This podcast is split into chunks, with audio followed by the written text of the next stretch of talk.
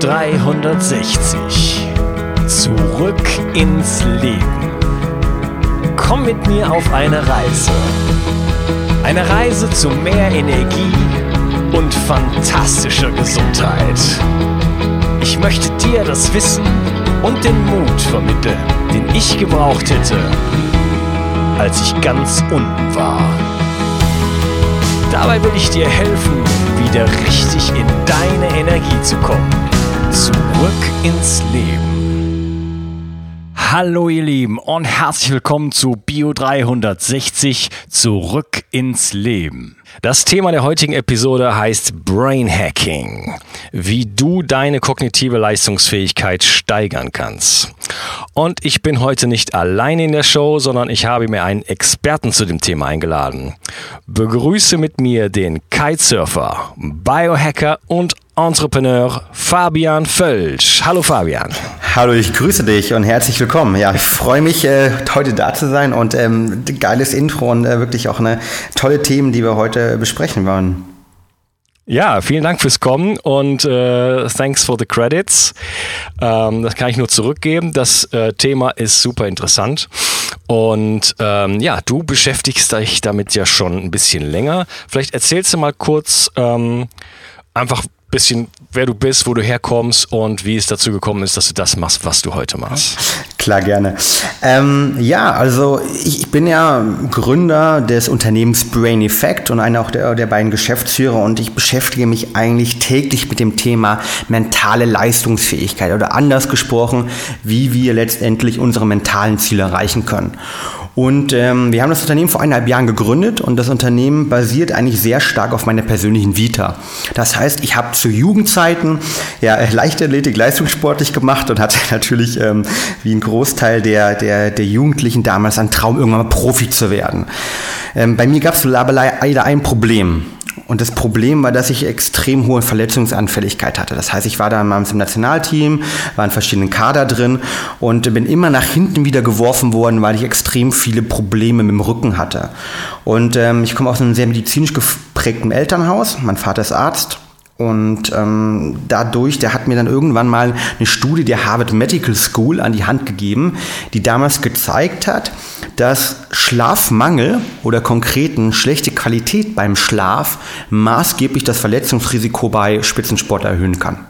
Und mhm. nachdem ich damals ja fast zehnmal die Woche irgendwie äh, trainiert habe, also wer der ein oder andere äh, von meinen Kumpels irgendwie abends in der Disco war und irgendwie das eine oder andere Bierchen gezischt hat, ähm, war ich wirklich auf, oft auf dem Platz und habe das halt gar nicht verstehen können, dass ich, obwohl ich diesen einigermaßen in meinen Augen vernünftigen Lifestyle eigentlich gelebt habe damals, also wenig Alkohol getrunken, viel Sport gemacht und so weiter, dass ich trotzdem die Verletzungsrisiken hatte. Und dann habe ich mich angefangen zu beschäftigen, wie Ernährung, aber auch wie Verhaltensweisen, also Neudeutsch Behavior, wie die einen Einfluss haben können auf unsere Leistungsfähigkeit, auf unseren Körper, auf die mentale Leistungsfähigkeit, aber vor allen Dingen auf den Schlaf. Und das war eigentlich mein Start ja vor knapp 15 Jahren in dem ganzen Bereich des Biohackings oder wie es heute ja heißt. Ähm, damals hieß es bei mir einfach nur, ich möchte gesund werden und ich möchte irgendwie äh, äh, keine, keine Probleme mehr haben.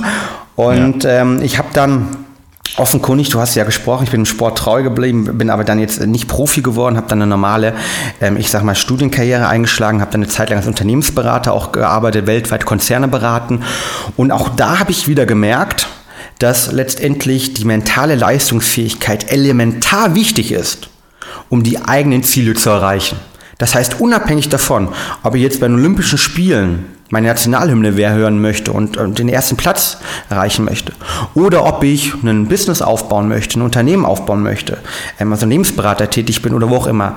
Die mentale Leistungsfähigkeit ist eigentlich essentiell, um meine Ziele zu erreichen. Und all dieses Wissen über die, diese letzten Jahre, die wir, die ich das akkumuliert habe, weil ich habe dann natürlich auch immer wieder weiter dort ähm, mich versucht damit zu beschäftigen, auch als ich verschiedene Unternehmen hier im Berliner Kontext gegründet habe, ähm, haben wir dann letztendlich gemeinsam in das Unternehmen Brain Effect einfließen lassen. Und deshalb ist das Motto von Brain Effect auch ganz klar, Erfolg beginnt im Kopf und dabei wollen wir unsere Kunden mit unterstützen. Ja, spannend. Ja? ja. Definitiv. Also ist auch eine, ich finde, unglaublich spannende Thematik, weil einfach das ganze Thema mentale Leistungsfähigkeit noch so gar nicht so richtig auf der Agenda ist. In, Amerika mhm. ist es so, die, die sind vielleicht ein bisschen weiter, also da sind wir sozusagen, würde ich sagen, ähm, schon auf der Welle drauf. Da haben viele Leute verstanden, sowohl im Spitzensport, ähm, ich betreue auch viele Spitzensportler als Coaches, also mache mit denen Schlafoptimierung. Ähm, wir haben selbst viele Spitzensportler im Unternehmen als Kunden. Ähm, äh, die haben das schon teilweise verstanden, auch nicht alle, aber ein paar von denen. Ich meine, in der deutschen Nationalmannschaft, die fangen jetzt mit Psychologen an. Ähm, es geht um eine Umstellung von Ernährung zum Beispiel. Wir haben ähm, Kontakte zu einigen großen Fußballvereinen, ähm, zum Beispiel in Hoffenheim oder in Leipzig. Die haben jetzt verschiedenste Konzepte auch schon umgesetzt, wo es darum geht, dass die, die Spieler wirklich in, in helfen, ähm, wie man mental stärker wird, ähm, wie man den Schlaf optimiert, wie man die Konzentration optimiert, wie man sozusagen in dem Moment fit ist, auch vor allem körperlich, aber auch vor allen Dingen vom Geist her fit ist. Ähm, da ist es schon angekommen, aber in, in, in der breiten Masse eigentlich ist es noch gar nicht angekommen. Und das versuchen wir eigentlich sehr stark mit Brain Effect zu ermöglichen. Deshalb freue ich mich auch heute mega auf diesen Podcast mit dir, ähm, dass wir einfach halt ähm, mehr von diesem Wissen rausgeben und um Leuten zu zeigen, dass es eben nicht normal ist, dass man irgendwie an der Arbeit sitzt, sich nicht konzentrieren kann, dass es nicht normal ist, dass man irgendwie ähm, ja, ähm, mit, mit, einem schlechten Gefühl irgendwie dort vor der Klausur sitzt oder beim Lernen sitzt und denkt, man kriegt nichts in den Kopf rein. Und da versuchen wir Ansätze zu finden über vernünftige Konzepte, über ähm, unsere Produkte, unsere Ernährung natürlich, aber auch vor allem über eine Wissensvermittlung, um das zu ermöglichen. Denn wie gesagt, ich habe eben schon gesagt, für uns ist letztendlich Verfolg beginnt immer im Kopf. Ja, äh, fand ich toll, was du gerade gesagt hast. Ähm, zu realisieren, dass es nicht normal ist. Dass es nicht normal ist, dass ich mich nicht erinnern kann, dass es nicht normal ist, dass ich mich nicht konzentrieren kann und so weiter, sondern dass, das, äh, dass es dafür Bedingungen gibt und Zustände gibt und dass ich da eventuell Einfluss drauf nehmen kann. Kurzer Schwank aus meinem eigenen Leben. Ich habe selber jahrelang unter Brain Fog gelitten, also mhm. unter so einem Käseglockengefühl, wo ich auch gemerkt habe, ich kann mich eigentlich nicht so konzentrieren wie die anderen Leute. Mhm. Und ähm, habe gedacht, das ist, das bin halt ich, das ist so. Ja? Und dann habe ich irgendwann äh, auch aus gesundheitlichen Gründen angefangen, Entgiftung zu machen.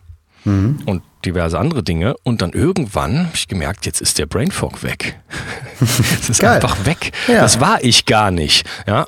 Und dann, ja, also so fing dann, sag ich mal, meine Biohacker-Karriere an, wo mhm. ich dann gemerkt habe, ja, das sind ja alles nur Zustände. Und dann habe ich mich, mich, natürlich immer weiter mit den Themen auseinandergesetzt und äh, gemerkt, ja, okay, das alte Paradigma zum Beispiel, dass ähm, wir mit einem Gehirn aufwachsen äh, oder in die Welt kommen, was dann einmal, wo dann einmal Neuronen gebildet werden, die dann danach mhm. nur noch äh, äh, konsequent kaputt gehen.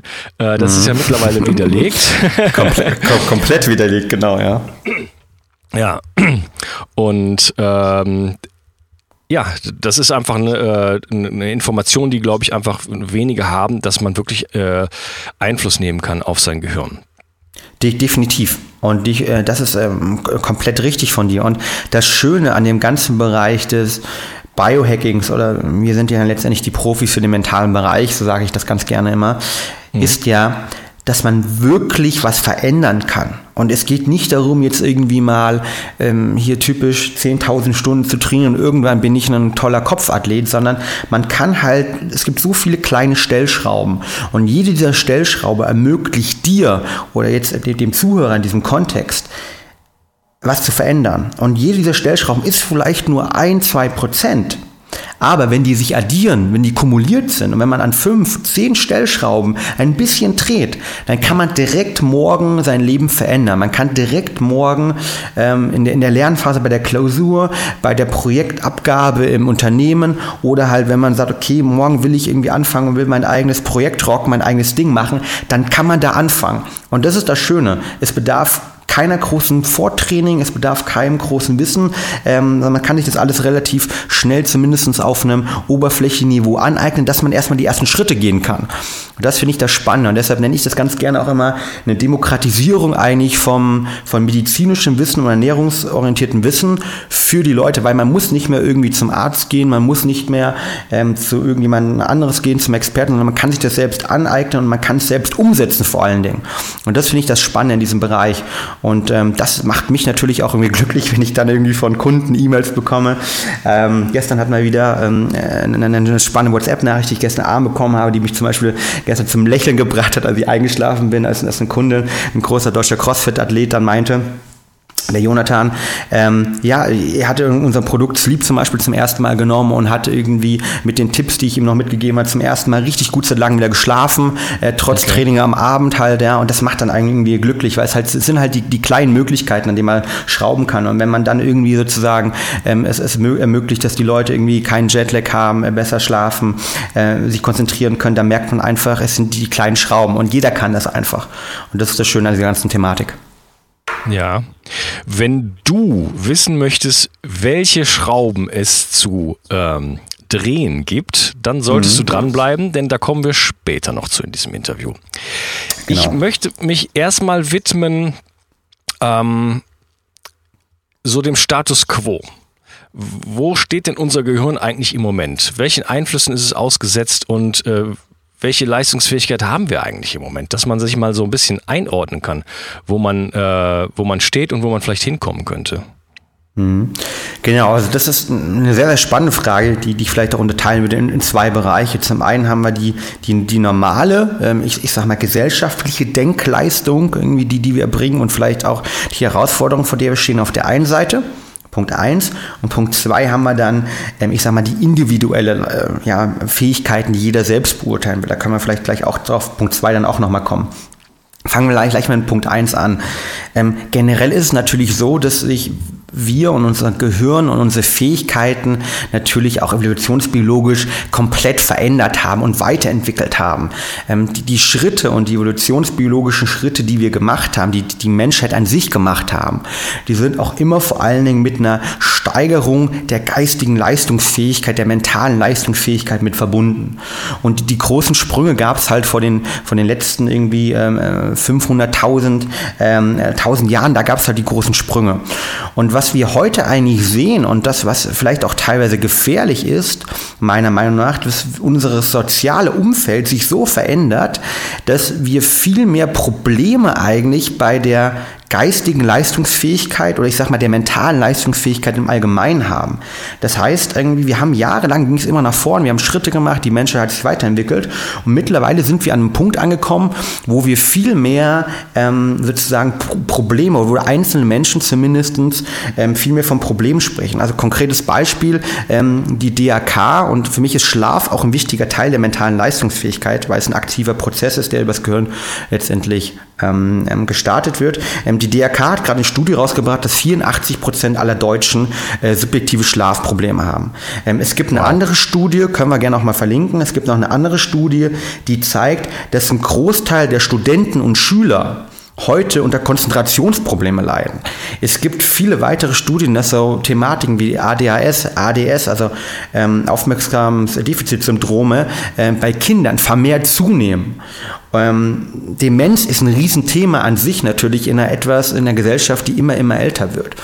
Und dann mhm. stellt man es natürlich, äh, hat man so diese beiden Faktoren, dass auf der einen Seite wir uns immer weiterentwickeln halt, ja, die Menschen älter werden ähm, und die geistige Leistungsfähigkeit evolutionsbiologisch sich auch entwickelt hat. Auf der anderen Seite haben wir diesen Faktor, dass wir immer mehr wissenschaftliche Studien haben, die von Problemen in der Gesellschaft zumindest bei einzelnen Gruppen ausgehen. Und dann stellt man sich eigentlich die Frage, warum? Warum ist das der Fall? Und ich glaube halt teilweise, dass das damit zu tun hängt, dass wir ähm, und unsere Gesellschaft sich maßgeblich verändert. Ähm, wir sind heute konstant und unser Nervensystem ist zum Beispiel konstant Reizen ausgesetzt. Ähm, ja. es, es, geht eigentlich nur bam, bam, bam, bam, bam den ganzen Tag. Das heißt, ein typischer Tag und man wacht morgens auf, man schnappt sich sein Handy, äh, Facebook, Messenger, WhatsApp, drei Dinger, fünf E-Mails hinterher noch, ähm, man hat die Apple Watch, man läuft rum, rum, konstant vibriert es, ständig kommen E-Mails rein. Das heißt, was dadurch passiert ist eigentlich, dass unser Nervensystem, also unser Nervensystem muss man in zwei Bereiche teilen. Einmal den, das, äh, den Sympathikus und den Parasympathikus. Man kann sich das ganz einfach bildlich vorstellen. Sympathikus ist ungefähr der Gasgeber. Also, ja, da geben wir mit Gas immer, wenn wir irgendwas machen, ähm, dann ist das dieser Teil des Nervensystems, das, an, ähm, das irgendwie aktiviert wird. Dann haben wir einen zweiten, einfach gesprochen, zweiten Teil, der Parasympathikus, das ist die Bremse. Da geht es ums Runterfahren, um die Regeneration. Und was jetzt passiert ist, wenn wir ständig diesen Reizen ausgesetzt sind, ne, Social Media, ähm, andere Thematiken, dann wird konstant einfach der Parasympa äh, der Sympathikus, also der, der Gasgeber aktiviert. Und das kann zum Beispiel, oder einige Forscher gehen zum Beispiel davon aus, dass das auch ein Hauptproblem ist, warum wir aktuell sehr stark auch mit, mit, mit mentalen Leistungsproblemen in der Gesellschaft kämpfen. Ähm, Ernährung Interessant, ist, das heißt, ja, das heißt, dass äh, wir einfach in den Regenerationsmodus auch fürs Gehirn dann nicht kommen? Korrekt. Wir kommen im körperlich und damit auch geistig nicht in den Regenerationsmodus rein. Das heißt, wir können uns gerne vielleicht später noch über Schlaf ähm, auch unterhalten. Schlaf ist ja eines der wichtigsten Punkte für eine hohe mentale Leistungsfähigkeit. Ja, aber und beim Schlaf wäre ich ja natürlich äh, im Parasympathikus. Ne? Richtig, richtig, genau. Und weil wir kommen halt nicht mehr in diesen Parasympathikus letztendlich irgendwie rein. Und äh, wir, wir schaffen es an sich, oder es ist so, dass ein Großteil ähm, der Zeit einfach der Sympathikus aktiviert wird. Und das, ähm, das, das Wichtigste ist zu verstehen, ähm, kann ich persönlich auch nur empfehlen, ein sehr, sehr spannendes Buch, Peak Performance heißt das. Bin ein großer Fan von, die haben das mal schön zusammengefasst. Ähm, ich bin und auch wenn ich mit Sportlern viel im Gespräch und wir arbeiten auch mit der Sporthochschule Köln zum Beispiel, machen wir Sachen oder auch mit der Charité, immer mehr kristallisiert sich da eigentlich raus, dass Stress an sich ja erstmal persönlich gut ist. Ja, Stress enabled uns, also es ermöglicht uns sozusagen Peak Performance zu, äh, zu generieren. Wichtig ist aber, dass Stress immer gekoppelt sein muss mit dem richtigen Maß an Regeneration. Und diese Regeneration kommt meiner Meinung nach aktuell, und das beantwortet vielleicht auch deine Frage, zu kurz in der Gesellschaft, weil wir aufgrund von verschiedensten Thematiken, sei es halt irgendwie ähm, Reizüberflutung, sei es Blaulicht, sei es irgendwie unsere Ernährung, sei es halt Strahlung, sei es halt Stress, es nicht mehr richtig schaffen, diese Regeneration reinzukommen. Und dadurch sinkt zwangsläufig auch die mentale Leistungsfähigkeit oder vor allen Dingen teilweise die mentale Leistungsfähigkeit. Spannend. Genau, das ist so dieser, dieser der erste Punkt, um, um der, den ich aktuell sehe. Und dann hatten wir am Anfang ja über den zweiten Punkt gesprochen, individuell. Und da gebe ich dir natürlich vollkommen recht.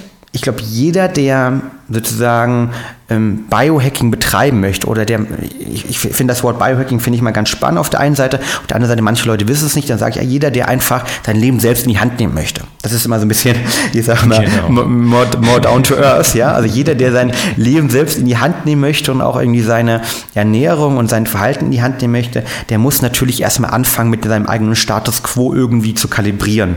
Das heißt, man muss erstmal wissen, wo stehe ich eigentlich und wo möchte ich hin. Und dann ist die Strategie oder beziehungsweise die, die, die Biohacks sind dann eigentlich die Strategie, um zu ermöglichen, dass ich dieses Delta, also diesen Unterschied zwischen meinem aktuellen Status, den ich habe und den, den ich erreichen will, schließen kann. Konkretes Beispiel, ich schlafe aktuell, kann Schlaftracking ja machen. Man schläft aktuell, was weiß ich, ähm, hat einen Tiefschlafphasenanteil leider nur von 10%, der eigentlich zu gering ist. 20% wäre zum Beispiel ein guter Anteil mindestens. Und dann kann man sagen, okay, ich möchte jetzt irgendwie mindestens mal 20 Prozent erreichen. Was kann ich eigentlich machen, um meinen Tiefschlafphasenanteil zu reduzieren? Als Beispiel. Und das mhm. ist das Wichtige halt auch im, im, zweiten Teil. Also neben, neben der Metaebene, ja, die einzelne individuelle persönliche Ebene noch, ähm, da ist es auch wichtig, den eigenen Status quo ähm, irgendwie zu, zu, zu erfassen. Ähm, sei es über Tracker, sei es über ähm, Gespräche mit Bekannten, subjektiv über ein Journal oder halt über wirklich ähm, Blutwerte, Laboruntersuchungen. Oder ich habe zum Beispiel auch schon mal drei Tage im Schlaflabor äh, verbracht. Also da gibt es die verschiedensten Möglichkeiten. Ja, echt? Ja. okay, spannend. Ja, da gibt es ja heutzutage einiges, was man da machen kann. Genau. Ähm, hm. Das heißt, ähm, wir stehen eigentlich an, einer, an, einem Punkt, wo unser Gehirn möglicherweise ähm, bei vielen Leuten gar nicht so funktioniert, wie es funktionieren sollte. Also wir sind sozusagen unter normal, richtig? Genau. Also das sagt zumindest die Studienlandschaft, beziehungsweise oftmals die subjektiv wahrgenommene ähm, Perspektive der einzelnen Menschen ist, dass viele sagen, ich bin nicht da, wo ich eigentlich ganz gern sein möchte. Und ich bin nicht da, wo ich vielleicht auch sein sollte in Bezug auf die medizinischen ähm, ähm, Studien, ähm, die zeigen, okay, die und diese Leistung kann vielleicht ein Gehirn leisten. Ja, ja definitiv. Spannend, spannend. Ähm, ich würde mich gerne mal damit beschäftigen, noch, noch weiter beschäftigen. Du hattest schon zwei Gründe genannt, ähm, warum unser Gehirn möglicherweise nicht mehr so gut funktioniert. Das war ähm, ja so der, die, die Lifestyle-Komponente, ständig unter Stress zu sein durch äh, Facebook und WhatsApp und, äh, und den ganzen Rest. Und äh, auf der anderen Seite halt ähm, vielleicht einen suboptimalen Schlaf zu haben. Was sind denn noch mhm. andere Faktoren, die ähm, auf eine auf das Gehirn einwirken und die dazu führen können, dass es nicht richtig funktioniert? Mhm. Ja, ein ganz, ganz großer Faktor ist natürlich das ganze Thema Ernährung auf der einen Seite ähm, und, und vielleicht dann auch nochmal ähm, das Thema Stress, aber anders gespiegelt in Bezug auf ähm, Stress auf den Körper und vor allen Dingen auf den Darm. Ähm, fang, fangen wir vielleicht mal mit dem ganzen Thema Ernährung eigentlich an. Mhm. Ähm, Ernährung ist ja ein, ein Riesenthema an sich und ähm, das Spannende, was ich persönlich immer in der ganzen Ernährungsforschung finde, ist, dass dir eigentlich kein Wissenschaftler und äh, leider ich auch nicht, äh, dir nach irgendwie 200 Jahren ähm, äh, Forschung, Ernährungsforschung, Lebensmittelforschung ähm, sagen kann, so musst du dich ernähren, um optimal zu leben. Das ja. verändert sich ja konstant. Ja? Also ich meine, vor, keine Ahnung, 30 Jahren gab es die große, ähm, da durfst du keine Eier essen. Ne? Ich esse mittlerweile irgendwie, was weiß ich, am Tag versuche ich drei, drei, vier Eier zu essen. Bin ein großer Eierfan. Früher war es mhm. die ganze Cholesterinlüge bei den Eiern. Es gab das ganze Thema auf keinen Fall Fett. Fett ist schlecht, Fett ist schlecht. Ähm, maßgeblich irgendwie damals alles auf Zucker basieren. Mittlerweile geht es ja zum Glück in die andere Richtung, dass man sieht, dass eine, eine fettreiche Ernährung mit gesunden Fetten wohlgemerkt, ähm, dass das im sehr positiv sein kann. Und all das ja. finde ich erstmal ganz, ganz spannend, so als, auf, so als generellen Einschub. Ja, jetzt aber, möchte ich gleich was ja. zu sagen, denn ja. äh, unser Gehirn besteht äh, zum Großteil aus Fett. Unsere Zellen, äh, Zellwände bestehen aus Fett. Äh, ganz viele Dinge. Was, was besteht noch aus Fett? Unser Gehirn besteht aus Fett, Zellwände besteht aus Fett. Äh, ich glaube, das Gehirn ist das Wichtigste. Also 30 Prozent zum Beispiel der Trockenmasse unseres Gehirns besteht allein aus der wichtigen Fettsäure, Omega-3-Fettsäure DHA. Das heißt also, DHA zum Beispiel ist ein extremst elementar wichtiger Teil unseres Gehirnes. Ähm, 30% trocken machst du, wie gesagt. Und ähm, das ist, zeigt eigentlich nochmal unglaublich, wie wichtig Fett ist. Aber das Spannende bei dem Thema Fett ist ja vor allen Dingen, Fett kann als Energieträger dienen. Also es gibt ja zwei Möglichkeiten sozusagen, ähm, wie, wie, wie die Mitochondrien, also wie unsere Zellkraftwerke an Energie kommen, kommen ATP produzieren können. ATP ist die Energie, also der Treibstoff, der uns nach vorne bringt. Und ähm, da gibt es halt zwei Möglichkeiten. Die eine sind halt Zucker, Glucose, und das andere sind halt Fette, also Ketone vor allen Dingen. Ähm, können wir gleich, gerne gleich auch nochmal genau drauf eingehen. Aber das heißt also, unser Körper ist eigentlich auf Fett angewiesen, benötigt Fett und ähm, die große Fettlüge, so hat es, glaube ich mal, gibt es einen süddeutschen Artikel in der Süddeutschen, ähm, zeigt halt, ähm, dass es eben nicht mehr so ist, äh, wie früher das Fett verteufelt wird, sondern dass man die gesunden, guten Fette essen muss und dass man von denen aber, dass unser Körper die einfach auch benötigt. Das ist ganz, ganz, ganz ja. wichtig. Ja, genau. Denn äh, Fett wird eingebaut. Wir brauchen Fett. Wir müssen Fett äh, mit der Nahrung zu uns nehmen. Und Fett wird dann, das, das Fett, was du dem Körper zufügst, wird dann in den Körper eingebaut, also zum Beispiel ins Gehirn. Und wenn es sich dabei um oxidierte ähm, äh, Fettsäuren handelt, dann bekommst du beschädigte ähm, Elemente, sozusagen beschädigte Bausteine ähm, in dein System, in dein Gehirn und dann wird daraus sozusagen äh, werden beschädigte Zellen gebaut. Richtig. Genau, das ist ein, das ist ein ganz, ganz, äh, ganz, ganz wichtiger Punkt. Und ähm, allgemein, ähm, um, um es nochmal über die Ernährung zu sprechen, es ist, es ist so, dass wir heutzutage meiner Meinung nach, und das ist der, der Gegenpart, ich habe es am Anfang gesagt, es gibt zwei Möglichkeiten, wie man generell Energie zu sich nimmt. Die eine Möglichkeit ist eben äh, Zucker und die andere Möglichkeit sind Fette.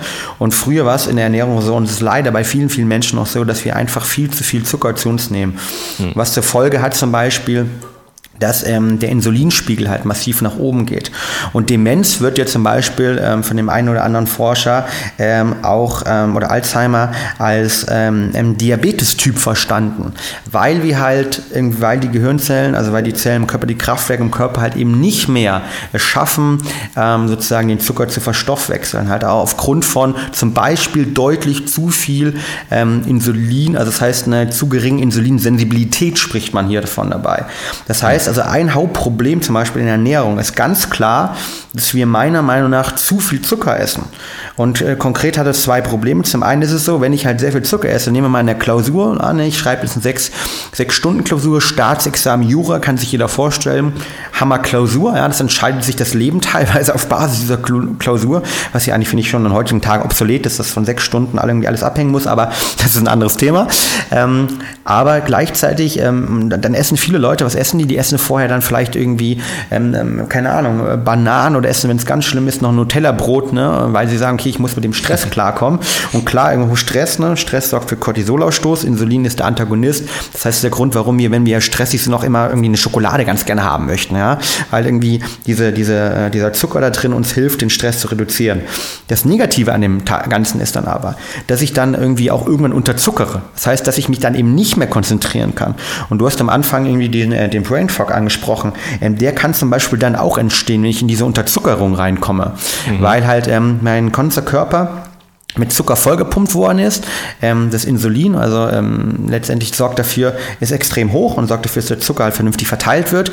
Ähm, dann irgendwann habe ich zu wenig und äh, fange dann an, mich nicht mehr richtig konzentrieren zu können, fange an zu zittern, fange an, einen Nebeleffekt zu haben. So, das sind so sind die simplen, einfachen Sachen, die, die man am Tag hat, die, die Probleme. Die langfristig negativen sind aber viel schlimmer, nämlich dass unser Gehirn langfristig auf den Zucker angewiesen wird, quasi süchtig danach wird und wie mit jeder Sucht ist, ist das negativ sozusagen. Das heißt, ähm, mein Gehirn kann dann, ich brauche eigentlich immer mehr Zucker, um eigentlich ähm, diese Energie zu produzieren und das letztendlich das Insulin sozusagen die, die Zuckermoleküle äh, vernünftig verteilt und die auch verstoffwechselt werden können und das sorgt dafür, dass meine Insulinsensibilität immer weiter sinkt und ich langfristig dann irgendwann ähm, es eigentlich nicht mehr schaffe, genügend Energie aufzubringen. Und deshalb ist eine zuckerreiche Ernährung für mich eines der Hauptfaktoren, ähm, ernährungstechnischer Seite, äh, warum unser Gehirn ähm, zum Beispiel nicht mehr richtig funktionieren kann. Gemeinsam mit anderen Sachen, können wir gerne auch nochmal drauf eingehen, also das ganze Thema Mikroinflammations, also quasi äh, Entzündungsparameter, sind halt auch ein Problem. Und ähm, auch diese Ernährung, also eine sehr kohlenhydratreiche Ernährung, kann halt auch massiv zur Entzündung führen, die wiederum sich sehr negativ auf das Gehirn auswirken können. Ja. Ähm, kannst du da noch ein bisschen was zu sagen, die negativen Auswirkungen von Entzündung aufs Gehirn?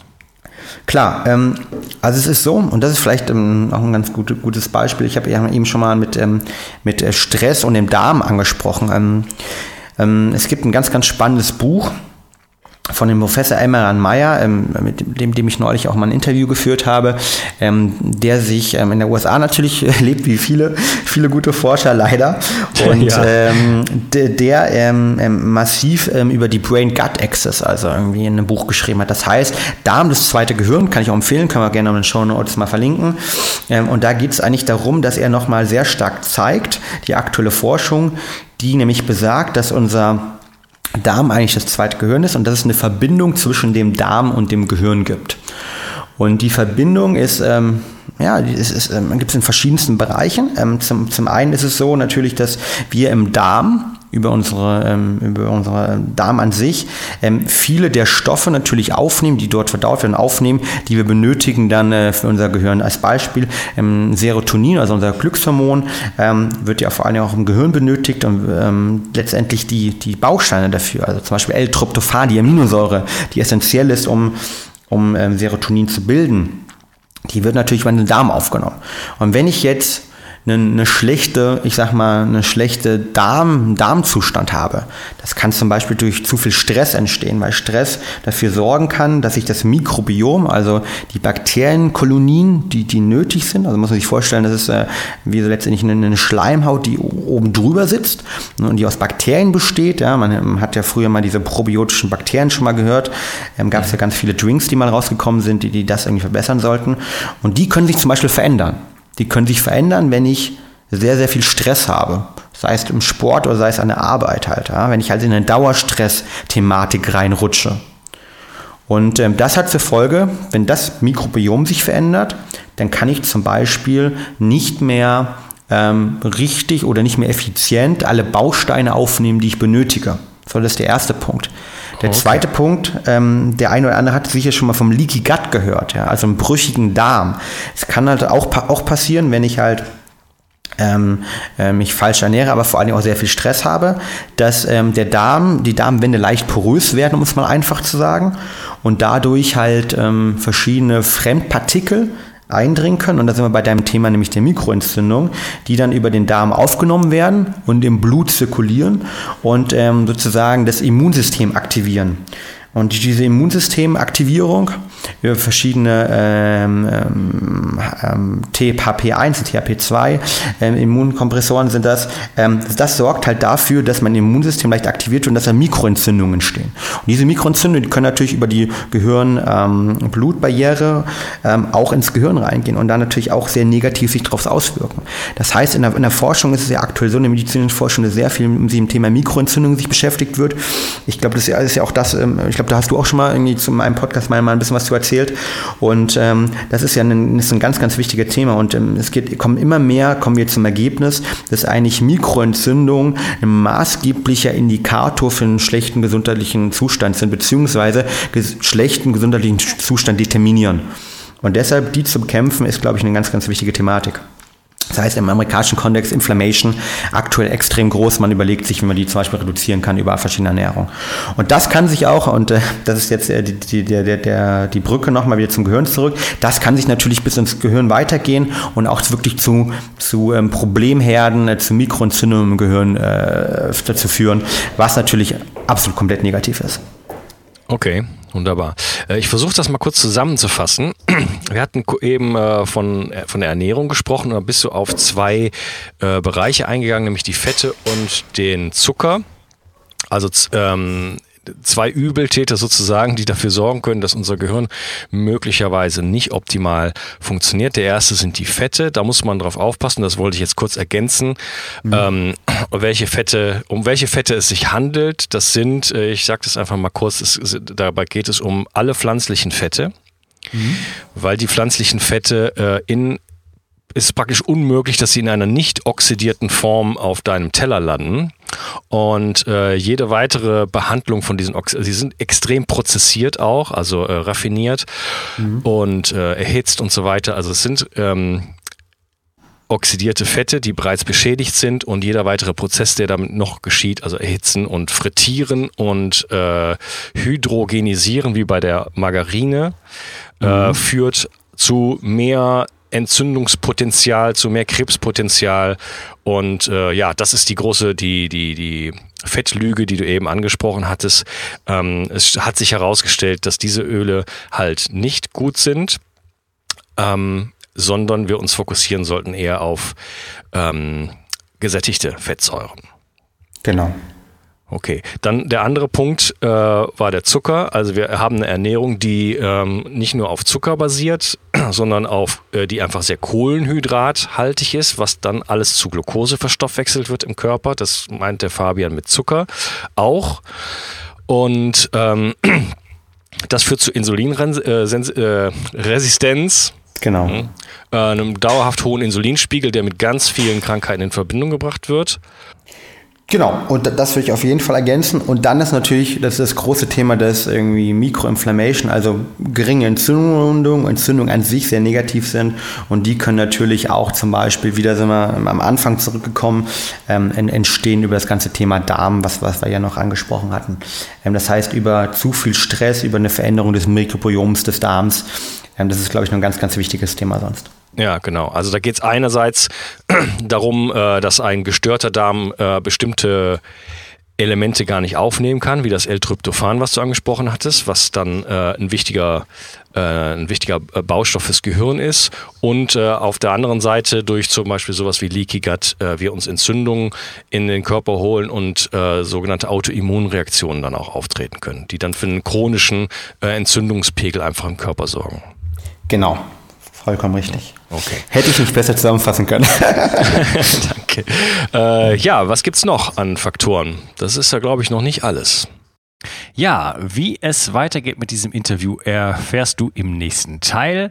Da wird es. Ähm, wir werden über den, Fabian und ich werden über den Schlaf reden und zwar relativ ausführlich. Wir werden über andere Faktoren reden, die ähm, ja, den Schlaf kompromittieren können. Wie Blaulicht, wir reden über Chronobiologie, wir reden über Koffein und noch ein paar andere Dinge. Also es bleibt spannend und dann im dritten und vierten Teil geht es dann weiter äh, mit, was kann ich jetzt wirklich proaktiv tun. Also jetzt im Moment, ersten beiden Teile, da geht es halt darum, ähm, was steht dem Ganzen entgegen, was steht unserer Gehirnperformance entgegen und in Teil drei und vier, was kann ich jetzt proaktiv tun, um äh, ja, einen besseren Fokus zu bekommen, bessere äh, Aufmerksamkeit zu bekommen. Ich freue mich, dass du heute dabei warst und äh, würde mich über eine Review auf iTunes freuen. Und wenn du es wirklich machen würdest, das wäre der Hammer. Wärst du der Star des Tages für mich. Äh, ich freue mich auf jeden Fall, dass du heute dabei warst und ich wünsche dir einen super geilen Tag. Dein Onkas. Bis dann. Bio 360. Zurück ins Leben. Komm mit mir auf eine Reise eine Reise zu mehr Energie und fantastischer Gesundheit. Ich möchte dir das Wissen und den Mut vermitteln, den ich gebraucht hätte, als ich ganz unten war. Dabei will ich dir helfen, wieder richtig in deine Energie zu kommen. Zurück ins Leben.